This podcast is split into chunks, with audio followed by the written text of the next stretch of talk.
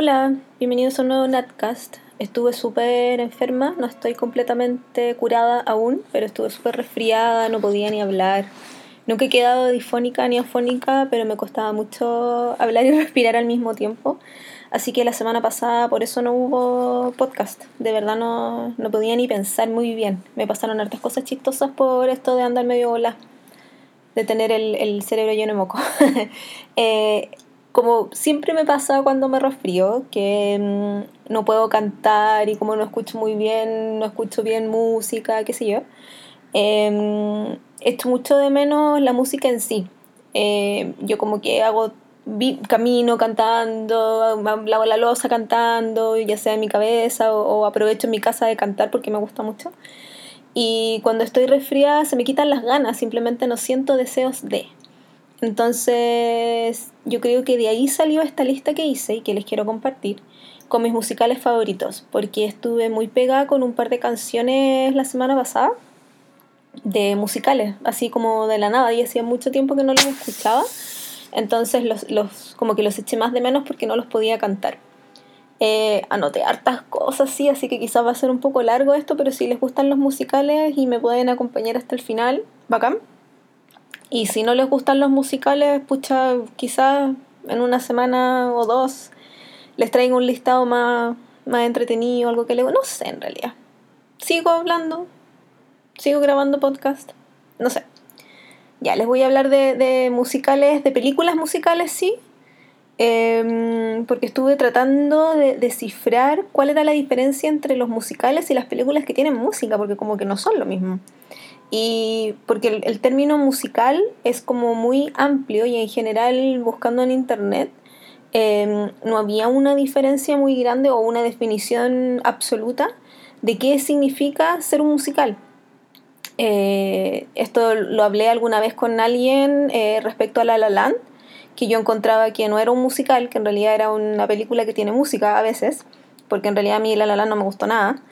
Y mmm, hubo como debate sobre el tema. Eh, al final eh, se le considera musical a cualquier película que tenga música, pero hay otras que están eh, van como un paso más allá porque incluyen la música como una expresión de lo que están sintiendo. O sea, son los, los, personajes ya llegan a un punto en que están tan felices o tan tristes o tan confundidos que no les queda otra que comenzar a cantar y, y, a bailar además ahora que se usa mucho. Entonces me gusta demasiado eso porque siento que a veces me pasa, así como que cuando uno está demasiado contento y empieza a saltar o tu cuerpo empieza a vibrar, eh, yo siento que ahí uno podría explotar en, en, vivir en un musical y sería bacán. Eh, así que pensando en eso, eh, no voy a hablar de películas que incluyen música, como Begin Again, como Once, que en general son películas que tienen a músicos de protagonista, como las películas de biografía de protagonistas, de músicos, digo, como eh, Johnny Cash, o las películas que han hecho, la que van a hacer de, de Freddie Mercury, que tengo muchas ganas de verla.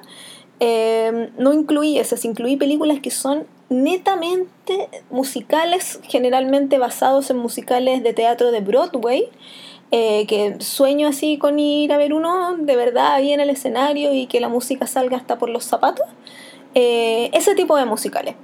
Eh, también dejé afuera los de Disney porque mmm, quiero hacerle un especial a Disney eh, porque Disney se lo merece. Así que empecemos lo más posible. Igual hay una excepción por ahí Ahí van a ver. El primer musical que quiero comentar es Gris Brillantina, porque yo la veía siempre en la tele, la daban así como en el canal 13. Eh, y era bacán porque yo no sabía inglés aún, obviamente, pero según yo, no sé si estoy bien, porque no me acuerdo mucho, pero daban, eh, no traducían obviamente las canciones, pues entonces daban la película en español, pero las canciones eran todas en inglés. Entonces era bacán cantar, no sé, pues We Come Together, ¿cachai? Era como entretenido y me encantaba escucharla siempre en idioma original. Eh, me gusta mucho todavía Gris Brillantina, me fascina la canción que canta la Olivia Newton-John cuando está como en la piscina eh, viendo la foto de Danny Zuko, eh, Hopelessly Devoted to You. Eh, es mi canción favorita de toda, toda, toda la película, encuentro que es maravillosa. Y mm, me gusta que sea eh, muy como adolescente con esta gente que todos son súper treintones, eh, pero la estética es bonita y la música de verdad te cuenta, te habla de los personajes y de lo que sienten y de por qué van para dónde van. Y creo que eso es lo importante de los musicales, que la música no sea solo un intermedio de, oh, veamos a esta gente bailar bonito y nada más. Que eso era lo que pasaba harto en las películas antiguas, como las películas de los años 30 y los años 40. Em, las películas musicales incluían números musicales con unas coreografías hermosas, eso hay que decirlo. Eh, además eran en blanco y negro, lo cual le daba un toque distinto. Pero las películas, por ejemplo, de Fred Astaire solo o con la Ginger Rogers, Em, siempre tenía, e, como que tenían de protagonista a un bailarín o a un actor que era Fred Astaire. Entonces él aprovechaba de mostrar sus capacidades dancísticas en, en estos números musicales bonitos, como después en, cantando bajo, bailando bajo la lluvia, cantando bajo la lluvia, bailando bajo la lluvia, cantando bajo la lluvia. Em, entonces, claro, pues eran unos eran números musicales, de hecho, mirando a la cámara, eh, paseándose por un set que obviamente era un set construido para mostrar las habilidades de este gallo de cómo bailaba. Eh, y eran muy lindas, pero tú sacabas ahí ese cuadro y la película seguía igual. No, no, no ganabas nada. O sea, ganabas ver algo hermoso. Pero en trama, esos números musicales no te ayudaban en mucho. Creo que con contadas excepciones. Yo vi el año pasado vi Swing Time, que es una película del 32 creo, eh, que sale Fred Astaire y no estoy segura si es la Ginger Rogers. Pero ahí en una escena, eh, él como que la super menosprecia a ella, entre comillas, así como que yo soy bacán y tú no, y ella le demuestra que ella puede bailar súper bacán. Y claro, en ese sentido, la escena del baile ayuda a dar a entender que ella en realidad es súper bacán. Pero después yo estuve leyendo y, mm, claro, pues Fred Astaire bailaba con chiquillas que no lo pudieran opacar, pues, porque eh, había una bailarina, que no me acuerdo el nombre en este momento, que demostró que podía ser súper requete contra, mucho más bacán que él bailando y que podía bailar por horas, por horas y horas y en tacos, con tacones, digámoslo. Y Fred Astaire nunca más bailó con ella en ninguna película, porque lo dejó en vergüenza casi. Entonces, esto es como separándonos de eso, de, de, las películas de esa época, em, en que los cuadros musicales eran eso, eran cuadros musicales, pero tú después podías sacar ese cuadro y la película quedaba igual. Igual quedan hermosas, pero no es lo mismo. Y después ya en los 50 y en los 70 se empezaron a hacer adaptaciones de obras de teatro y mm, obviamente ahí ya tiene que tener narración de algún tipo y de esa narración incluye la música, como en Amor sin Barreras, en West Side Story, que a mí no me gusta mucho. Eh, reconozco que la he visto como, la vi hace mucho tiempo y la vi como dos veces y no me gusta mucho. Pero mm, el, el, cuadro ese de los Sharks peleando con los Jets, eh, y es una pelea de baile, es maravillosa igual. Em, ¿Y qué otra cosa se hizo en los 60? Ah, Mi Bella Dama, que tengo pendiente verla de nuevo porque me acuerdo nada y sale la de Hepburn que la adoro. Entonces así llegamos a los 70, que está Gris. Y Gris es bacán y me encanta. La segunda parte es muy mala, pero no importa. Y lo que importa es lo original. Y bacán gris. Mucho. Otra película más o menos de esa misma época que me gusta, y me gusta mucho, es Jesucristo Superestrella. Yo veo Jesucristo Superestrella todos los años. Y si no alcanzo a verla, por último escucho el disco completo, lo tengo en vinilo, esa onda. Eh, todos los años, no necesariamente para Semana Santa. Yo empecé a escuchar Jesucristo Superestrella cuando tenía como 14, 13, 14 años, eh, porque obviamente teníamos Semana Santa libre de colegio y yo me quedaba en la casa y en la radio daban el musical completo obviamente daban el original, no daban el en español cantado por el señor Camilo VI y la señora Ángela Carrasco. Entonces, como daban el original, yo me acostumbré a escucharlo en el original y por eso no me gusta la versión en español, porque no sé en qué radio la daban, pero la daban y la daban en inglés y yo la grabé en inglés. Y eso era justo en la época en que yo pensé, empecé a aprender inglés. Entonces, además me servía para practicar. Y en esa época además fue cuando la pasaban por ISAT y la daban también en inglés con subtítulos y daban las canciones también con subtítulos. Entonces, eh, para mí siempre Jesucristo Superestrella ha sido en inglés, en el idioma original. Me fascina, me la sé entera. Completamente. Yo escucho el, la guitarra del principio y me puedo empezar de ahí a cantar hasta el final. Encuentro que es una obra maestra Y en general, a mí no me gustan los musicales, o sea, me cansan un poco los musicales que es canción todo el tiempo, que son los musicales que escribe Andrew Lloyd Webber, el némesis del señor Sheffield de la Nani. Ah. Pero mm, esta es la excepción y creo que tengo por ahí otra excepción, pero es más moderna. Eh, por ejemplo, no me gustan Los Miserables porque me agota, dura como tres horas y cantan todo, todo, todo el rato. Eh, Rent, que es otro musical súper conocido y famoso y todo, que después lo hicieron película, eh, también cantan todo. Todos los diálogos son cantados, entonces me cansa. Es como que necesito que hablen un rato, no que canten todo el rato. Y la única excepción que yo he encontrado que me gusta mucho y que puedo cantar así de principio a fin es Jesucristo Superestrella. Además que los bailes son bacanes, que sean todos hippies son bacanes. Em, yo no la veo entera así. Nunca veo la crucifixión de Jesús porque me da pena. Eh, pero hasta, no sé, po, eh, el, cuando está Simón, el God, you know I love you. Did you see a wave? Esa parte todavía estoy con la garganta más o menos chiquillos, perdón por el, el canturra. Em, esa parte me encanta mucho. Y mis canciones favoritas, yo creo que son la pelea que tiene Jesús con Judas, que es, es como wow, así muy, muy, muy bacán. Y me gusta la primera canción que es la de Judas también. Es que Judas era muy bacán, canta hermoso. Ah, bueno, y la canción de María Magdalena, porque obviamente es María Magdalena y en Datos Freak van a hacer una nueva versión, no estoy segura si en el teatro o para la tele. Eh, y María Magdalena va a ser Sara Bareilles. Estoy tan emocionada, tan emocionada. La voy a ver, de María Magdalena. Ah, ya. Otra película medio viejota, pero que también es un musical hermoso y que me la perdí ahora cuando la pasaron en el cine de nuevo, es La novicia rebelde. The Sound of Music, con esa maravilla hermosa, apolínea británica que es Julie Andrews.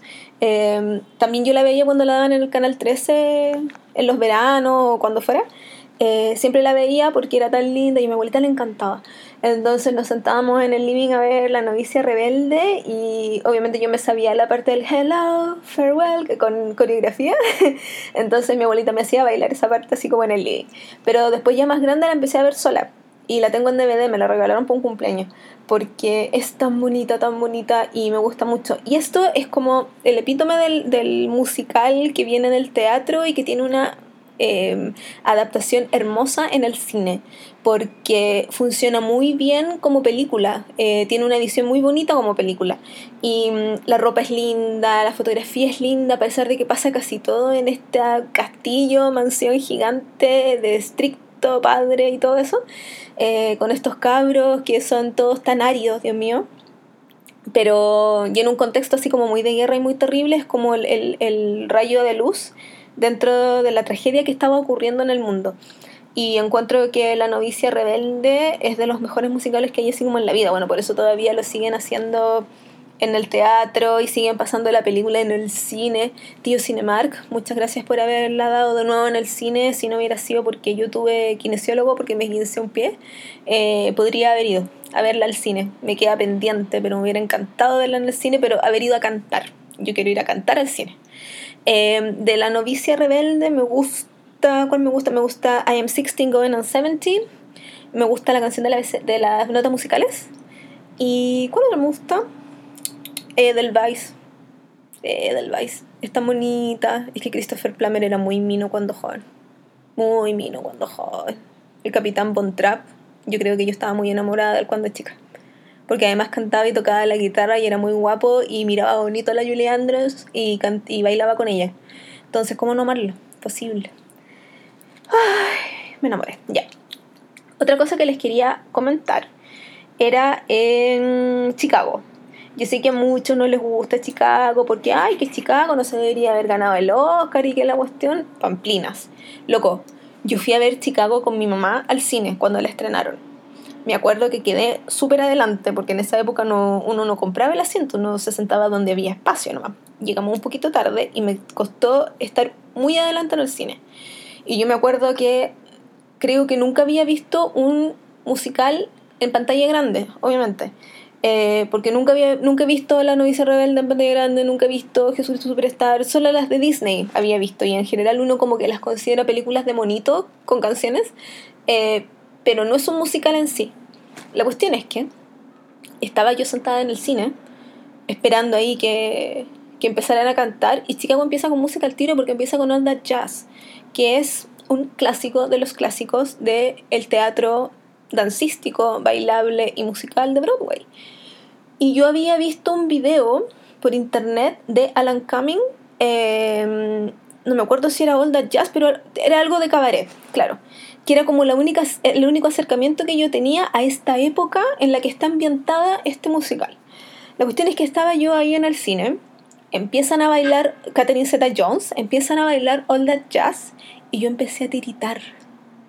Era como, no puedo creer este despliegue de cosas que estoy viendo.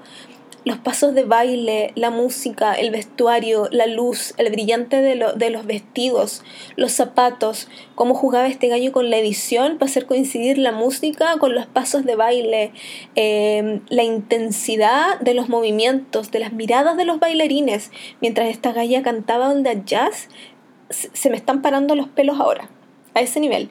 Y yo me acuerdo de haber estado en el cine y me empezaron a, se me empezaron a, parar los pelos y mi mamá me dice así como, ¿estáis bien? Así como pensando que yo tenía frío por el aire acondicionado. Y yo le digo, no, sí estoy bien. Y me puse a llorar. y me puse a llorar de pura emoción. Y yo miraba la pantalla y yo decía, bueno, yo hubiera visto este tipo de cosa más chica, no sé, a los 10 años yo hubiera sido bailarina. O sea, yo me voy a Broadway a bailar allá un escenario así, tal como baila esta gente. Porque mm, yo creo que tengo algo con la música de los años 20, 30, y por algo bailo Lindy Hop, pero me llegó demasiado todo y después, claro, obviamente sigo viendo esta historia que es sobre criminales y gente pésima, pero gente pésima que sigue teniendo sueños y que sigue queriendo estar libre y ser famoso y les toca vivir en un lugar donde la gente mala también puede tener sus 15 minutos de fama y de brillo y lo aprovechan, ¿cachai? Al final eso es Chicago eh, y yo la encontré, pero si me hubiera podido quedar así como en la antigüedad, cuando uno se podía quedar al, cine que era rotativo, yo me quedaba, pero salí con los ojos rojos de llorar de pura emoción con la belleza que había visto en la pantalla. Es hermosa.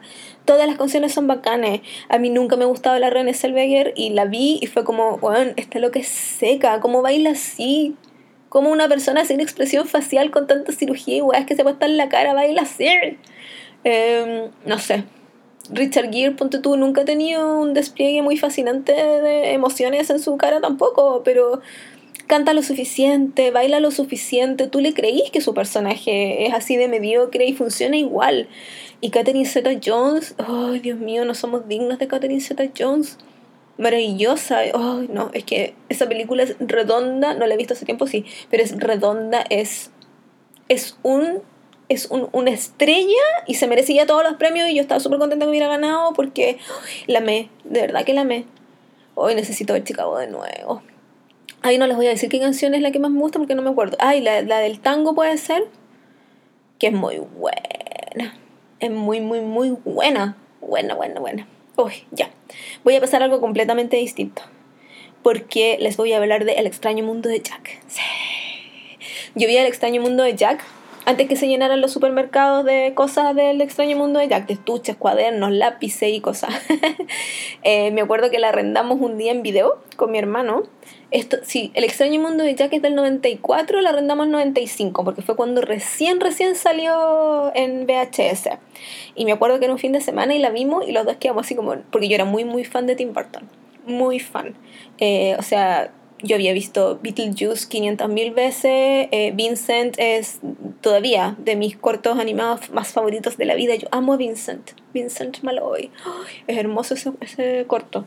Em, obviamente el, el, joven mano de tijera. Eh, hasta esa época, ¿qué más había salido?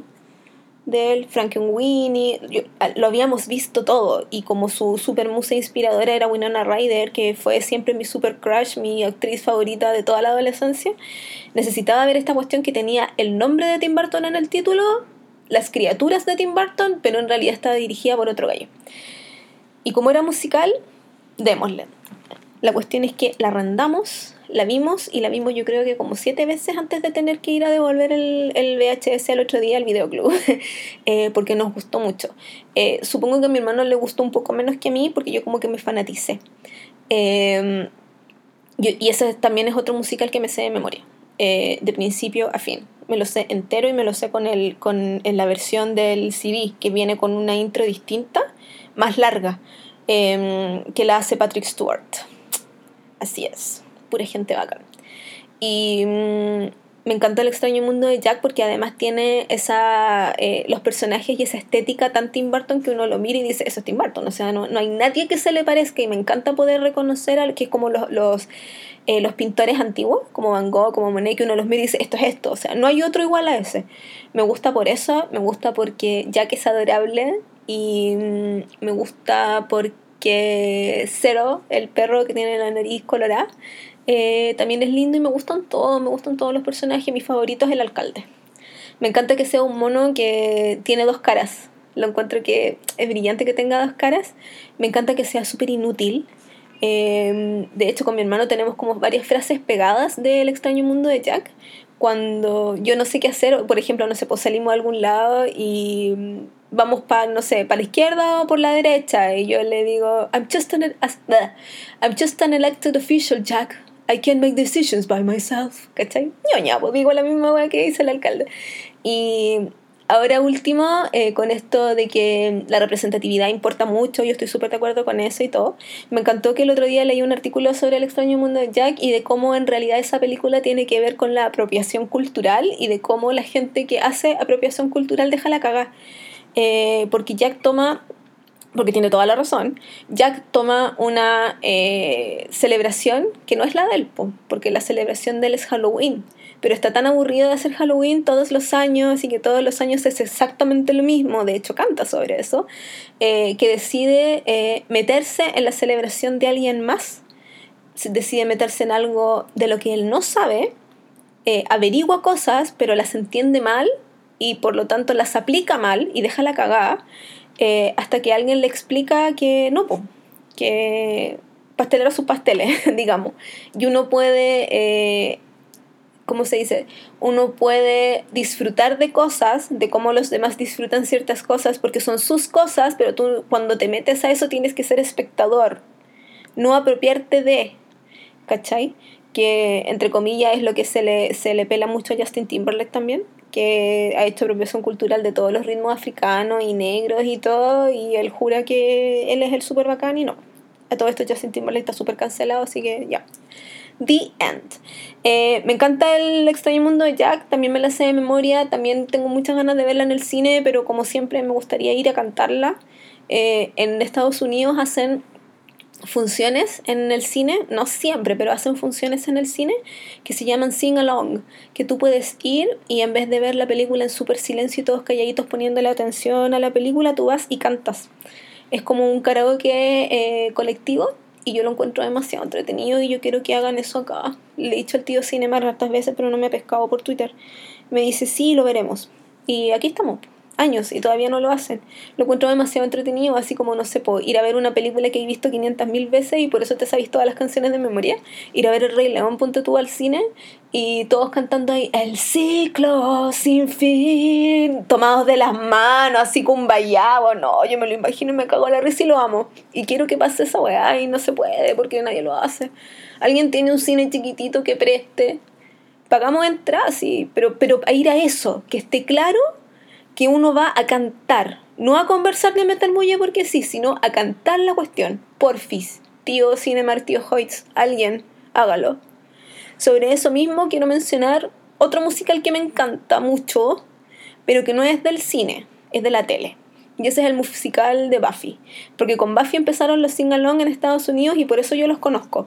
Em, Buffy, la casa vampiros, en su temporada quiero decir 5, 6, nunca me acuerdo en qué temporada es, hizo un episodio musical que se llama Once More with Feeling, una vez más, pero con sentimiento. Y es muy bueno, funciona como una mini película, porque obviamente dura 45 minutos, lo mismo que dura cualquier episodio de Buffy, y eh, se supone que un demonio llega a Sunnydale y tira una maldición en que la gente espontáneamente empieza a cantar. Entonces todos empiezan a cantar todas las cosas. En ese episodio no hay nada hablado. Y mm, no me acuerdo cuál era el motivo del demonio, sí. No, no me acuerdo. Pero Eh, es muy chistoso porque eh, la gente va como en la calle y va, va cantando sobre eh, cuando fue a la lavandería o cuando la galla chocó, que le, le, canta al policía que no le saque el parte, que ella no tiene la culpa, cuestiones como súper mundanas y todo tiene que ver con, con, con música. Y Buffy, la Sarah Michelle Gellar, que canta nada, canta súper mal. ah, no, ella sí canta, pero no baila. Y la que no canta es la que hace Willow. La, mm, ¿Cómo se llama ella? La Allison Hannigan. Eh, ella, no, ella no baila ni canta tampoco, entonces sale poquito. Ella misma reconoció que eh, como que no le gustaba mucho la idea de hacer un musical, pero estuvo igual porque tenía que salir Willow. Entonces sale poquito y canta poquito. Pero todos los otros ahí como muy fascinados eh, bailando y cantando y Buffy lo hace pésimo bailando y se nota que usan una doble, pero no importa. Porque Spike canta y canta así como muy como odio este musical y todo lo que está pasando. Giles canta hermoso y la canción de Giles es muy linda, es como tristona. Cuando le canta a Buffy, porque se supone que esto es después que a Buffy la resucitaron y Buffy estaba en el cielo, entonces la sacaron del cielo para volver a la tierra, a, a la boca del, del demonio, a Sunnydale. Eh, entonces ella como que no quiere estar ahí y canta de eso, de su desesperación, porque ella estaba en un lugar fantástico y la sacaron de ahí obligada y sus canciones son como súper desgarradoras y qué sé yo. Y Giles intenta eh, abrazarla y acogerla de vuelta y se siente como inútil y todas las canciones hablan de eso, de que están tratando de sobrevivir en este mundo que parece que tiene va a tener un final horrible y va a tener un final pronto. Eh, porque siempre vienen demonios y vienen gente de afuera y dejan la cagada. Pero el musical de Buffy es muy, muy, muy bacán y yo le agradezco esto de haber empezado a hacerlo sing-along, por lo menos en Estados Unidos, porque me parece que es una idea súper requete contra, estupendamente fantástica. Eso quería decir sobre Buffy. El último musical eh, que les quiero comentar es High School Musical. Porque, ¿cachai? Que Zac Efron es bacán y canta. No canta tan bonito como en la película, porque usaron un doble de voz, pero eh, canta bonito y es bonito y hablemos de Zac Efron. no, eh, me gustan mucho las High School Musical. Eh, supongo que la pesqué la primera así como en el cable, en el Disney Channel, no sé, alguna vez. Y mm, me gustó eso que era como mm, un capítulo de una teleserie porque la primera película es como pobre, todos andan como vestidos con sus propias ropas, eh, pero las coreografías eran muy bacanas. Eh, me gusta mucho cuando la gente así como que de, a poco se empieza a unir, como los flash mobs, que de a poco se empiezan a unir al baile y al final terminan, empiezan bailando tres huevones, pero terminan bailando 50. Lo encuentro bacán. Y High School Musical tiene un par de escenas que son así. Entonces, Aparte que son muy pegajosas las canciones, hay que decirlo. Son muy pegajosas. Entonces, em, son entretenidas de ver. Eh, igual es como muy adolescente. El último, eh, el último, em, la última fiesta del año. Eh, ¿Qué te vas a poner? Y que la huevada es como muy ñoño y muy nada. Eh, pero también tiene su villana ahí entre medio. Y mm, en la primera High School Musical, así como que la super batalla era quién iba a ser el protagonista del musical de fin de año. Y. Mm, tenemos a la chica así como súper eh, linda y que además es estudiosa y es bonita y es buena persona, que es Gabriela. Y tenemos al personaje de Zac Efron, que es Troy Bolton, que es el hijo del entrenador del equipo de básquetbol y él, pero además quiere ser otra cosa, no quiere seguir los pasos de su padre, tiene que salir de ahí. O sea, luchas interiores, pues cabro. Si, si, no, si es profunda la cuestión. Y mm, tiene ese himno para la comunidad que es We're All in This Together, ¿ah? que es pero maravillosa. Eh, la segunda parte de High School Musical a mí no me gustó tanto, eh, es, eh, no sé muy bien porque en realidad como que no me gustan mucho las canciones en general, porque igual son buenas. y eso es como en vacaciones, se van todos a un resort.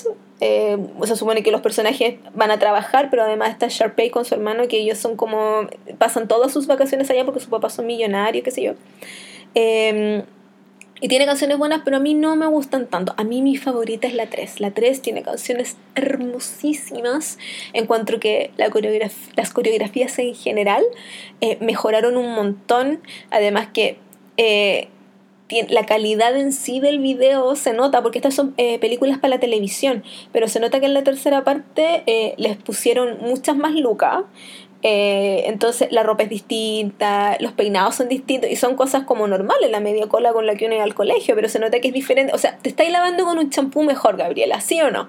Sí, porque Vanessa Hudgens ya no era una desconocida, era una cabra que había hecho un tour mundial con esta cuestión, entonces les habían inyectado más loca y se nota muchísimo. Em, en la tercera película se supone que son es el último año de colegio y además es la última película, entonces cuando ellos se gradúan eh, ya era el, final de toda esta trilogía de mm, High School Musical, porque obviamente ya no se puede llamar High School Musical si no están en el high school. Y eh, ahí yo creo que me gustan todas las canciones todas. Y de hecho tengo el, la música de la tercera película, la tengo en mi iPod y de repente la escucho porque tiene canciones románticas muy lindas, muy, muy, muy lindas. Eh, como ese vals que, que, bailan, que cantan eh, Gabriela y Troy, em, como en, en, un invernadero que hay en el colegio. Em, es muy, muy bonito. La encuentro tan romántica, tan romántica. Entonces, eh, viva High School Musical me da lo mismo que me digan que soy terrible o que no tengo gusto y toda la cuestión. Yo ya les dije que las personas culpables por este lado no existen. ya, quiero terminar comentándoles dos em, musicales que aún no tienen su versión en la pantalla grande y que llevo años esperando que tengan eh, versión en la pantalla grande. Uno es mi musical de Broadway más favorito de la vida yo lo vi pirateado a ese nivel.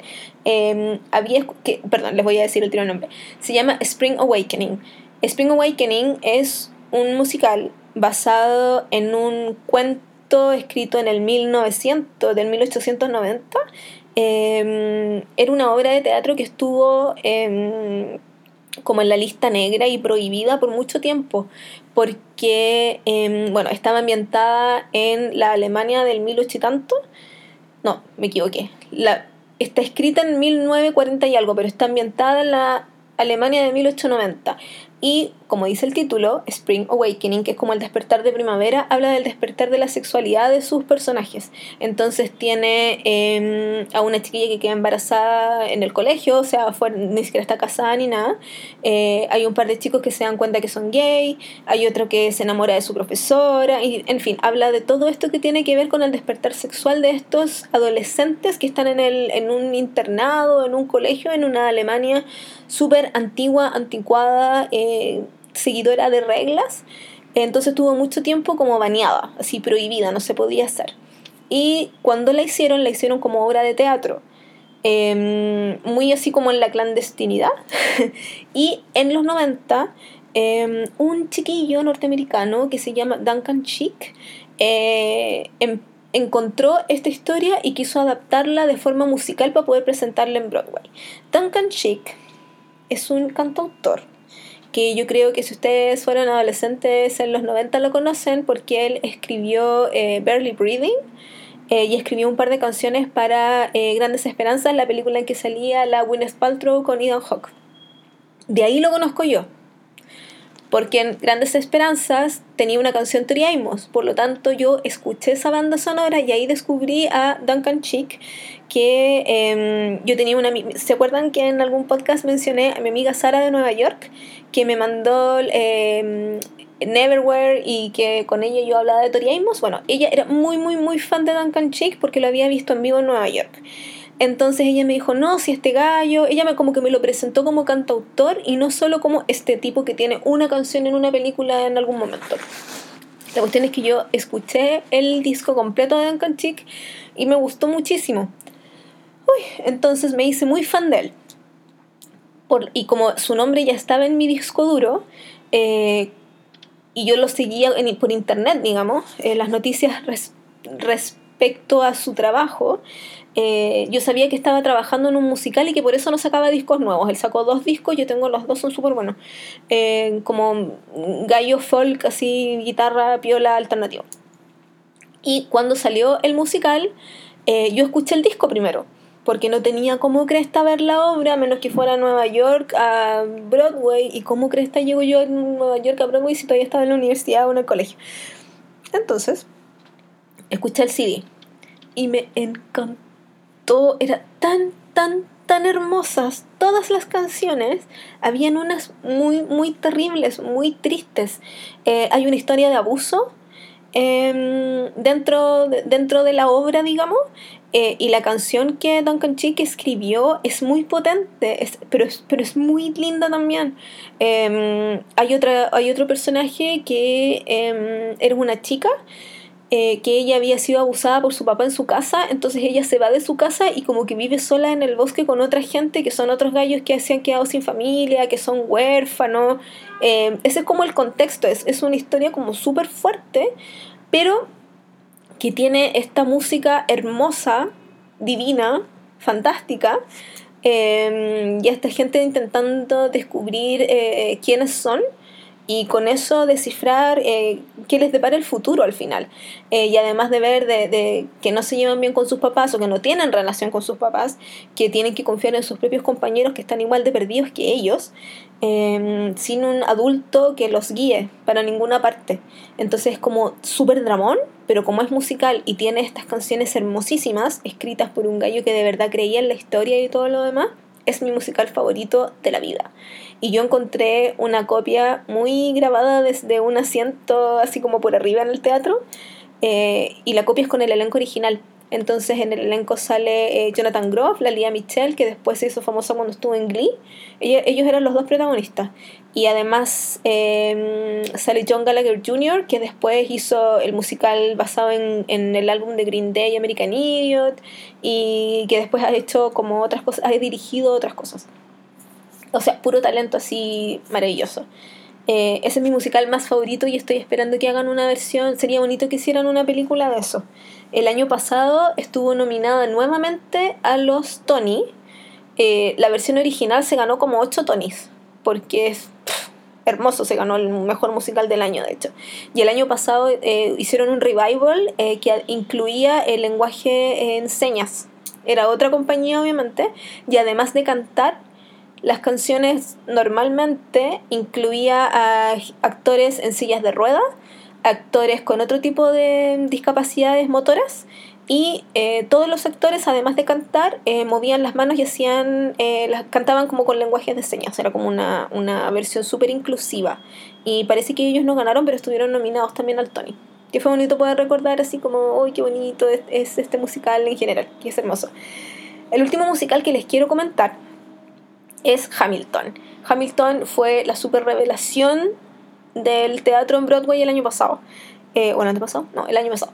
Eh, se ganó todos los premios, pero todos, todos los premios del Tony. Se ganó un Grammy. O sea, se lo ganó todo. Cuando sea película, se va a ganar el Oscar. A ese nivel. Porque Lin Manuel Miranda, que es un tipo maravilloso, eh, hijo de puertorriqueños, gringo, pero hijo de puertorriqueños, que pasó todas sus vacaciones en Puerto Rico con su abuela en Sierra Alta. Em, es un gallo que toda la vida ha estado metido en las artes y que toda la vida eh, ha escrito música. Em, y un día encontró una biografía de Alexander Hamilton, el gallo que creó el primer banco en Estados Unidos y que estuvo metido ahí con George Washington cuando se independizaron de Gran Bretaña. Es, un, es como, no sé, es como eh, Manuel Rodríguez o es como José Miguel Carrera. No es el super protagonista, pero es el gallo que estuvo ahí, siempre. Entonces él decidió hacer un musical sobre esta figura, sobre este gallo. Y eh, obviamente no hizo un musical como clásico con eh, baladas súper románticas o con mucho violín y trompeta como Los Miserables y una cuestión como muy opereta. Eh, decidió hacer un musical sobre un gallo en el 1700 con hip hop, ritmos latinos y rap. Es una mezcla extrañísima, pero funciona de una manera, es que por algo todo el mundo cayó rendido a los pies de esta cuestión. Yo obviamente escuché primero el disco, tenía el disco y era como, esto es demasiado bueno, demasiado bueno. Eh, aparte que eh, las voces eh, son todas maravillosas porque son casi puros actores negros o latinos. hay un blanco, y ese blanco es Jonathan Groff, que es el que hace a Jorge VIII, no me acuerdo cuál George es, que es el rey que estaba en esa época en, en Inglaterra. Em, y todos los demás actores, bueno, Lin Manuel Miranda es Hamilton y él es latino. Eh, eh, todos los demás, eh, George Washington, la esposa, las hermanas Skyler, todos los demás personajes son todos negros, son todos actores afroamericanos. Entonces eso le da otro punch, le da otro punch. Es otra cosa y sigue siendo una cosa maravillosa. Es, pero... Y en este musical no hay diálogo. Es cantado todo el rato. Dura tres horas. Y son tres horas de gente cantando, moviéndose, bailando. Y yo reconozco que hago una, hice una súper excepción al verlo, porque yo ya dije que a mí como que me cansaban mucho cuando cantan todo el rato, pero este es tan bueno, Dios mío, que tan bueno, que no te cansa, no te aburre, es, es divino, es casi perfecto. O sea, no, no, no puedo, quizás la única queja es que es muy largo, porque dura tres horas. Pero en general los musicales duran eso. Es que Dios mío, es muy, muy bueno. Eh, después obviamente también bajé una versión súper pirateada de un gallo que, que, la grabó también desde un asiento como desde arriba. Eh, aprovechando que era del, eh, del reparto original, o sea, estaba el Rin Manuel haciendo él de Washington. Y Dios mío, entre paréntesis, eh, la voy a ir a ver cuando vaya de vacaciones. ¡Eh! La voy a ver en vivo, estoy muy emocionada. Me cuesta un ojo de la cara el ticket, pero no me importa. Para eso existen las tarjetas de crédito. Eh. Y a propósito de Hamilton, les quería comentar que hay una copia por ahí en Torres dando vuelta del primer musical que hizo Lin Manuel Miranda, que es In the Heights. In the Heights em, también se ganó los, todos los Tonys de la vida. Eh, pero en vez de estar basado como en la historia de Estados Unidos, está, tiene que ver con los inmigrantes, un tema muy in en este momento en el mundo, eh, de los inmigrantes latinos en Estados Unidos. Entonces todos los personajes son latinos y todos están hechos por latinos. Y por lo mismo eh, incluye ritmos cumbiancheros y pachangueros y todas las... Em, las canciones están en Spanglish, lo cual encuentro que es divino, es maravilloso. Y la trama en general es que ellos son como, eh, viven en Washington Heights, que es un barrio en Nueva York, y ellos lo único que quieren es como, o sea, no todos, pero la mayoría lo único que quieren es salir de ahí, irse como a Manhattan, a un lugar que sea más bonito, que puedan vivir mejor. Eh, hay un cabro que lo único que quiere es ganarse la lotería, entonces su canción tiene que ver con que, qué haría si se gana la lotería. Eh, está la abuela Claudia, la abuela Claudia es como una señora que ha vivido ahí toda su vida, entonces ella cuida a los inmigrantes nuevos que llegan y es como la abuela del barrio, no de la familia, ella no es abuela de nadie en general, pero se le conoce como la abuela Claudia porque ella es la que le da papacho a toda la gente. Está la chiquilla que ya eh, tuvo oportunidad de estudiar un poquito más, entonces ya salió de ahí, pero vuelve a ver a sus papás. Eh, viene de la universidad a ver a sus papás que viven ahí todavía. Eh, está el protagonista que trabaja en un café, entonces él vende café con leche y su mejor amigo trabaja en una empresa de limosinas, es conductor, en una así como el ¿cómo se dice eso? Que siempre pasa, eh, que, que, los indios son, eh, conducen taxis, los latinos conducen limusinas. Eh, entonces, como que juega con todos esos estereotipos, pero los mejores los hace que tú digas, oh, sí, qué bacán. Y mm, también hay un par de mujeres que son muy chistosas porque ellas son las que em, tienen una peluquería en el barrio. Entonces se saben todas las copuchas. Y si ustedes tienen la oportunidad de bajar el torrent, aquí así diciéndoles que hagan una cosa pésima, pero háganlo igual, eh, véanla, porque es súper, súper, súper buena. Es muy entretenida. Y esa sí tiene diálogo, no es todo el rato cantando. Tiene un par de canciones que como que llegan al cucharón así mal. Eh, y de hecho la canción de la abuela como que yo no la puedo escuchar, porque me da mucha pena. Em, pero tiene muchos. El carnaval del barrio, que es. ¡Ay! esa es mi canción favorita de In the Heights, porque la canta eh, la peluquera y tiene una parte que es muy en Spanglish, como es, a ver si me acuerdo. Eh, We don't need electricidad, get up your butt, avanza, saca la maraca, ring your tambourine, and enjoy la parranda. Hoy me encanta, me encanta, es demasiado bueno. Eh, así que eso, ahí les dejo dos Em, recomendaciones, si no pueden encontrar los torrents para verlos en video, aunque sea así unos videos medios movidos y medios oscuros.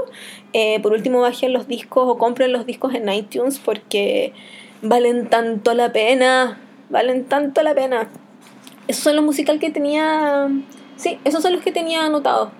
Que son mis super requete contra más favoritos. Si me faltó alguno que ustedes consideran que es super requete contra bueno, díganme, cuéntenme, quizás no lo he visto, lo dudo, pero quizás no lo he visto. Em, y sí, me gustan también las, los musicales o las películas que tienen que ver con, con músicos, pero que no necesariamente son musicales. Eh, como Once, que es hermosísima y me rompe el corazón cada vez que la veo. Em, y eso. Eh, que estén bien, cuídense, yo me voy a ir a tomar así como un jugo de, algo porque hablé mucho y no había hablado tanto, ha sido como una semana. eh, cuídense mucho y que estén muy bien y coméntenme, po, no sean así mala onda. ¿Ya? Chao.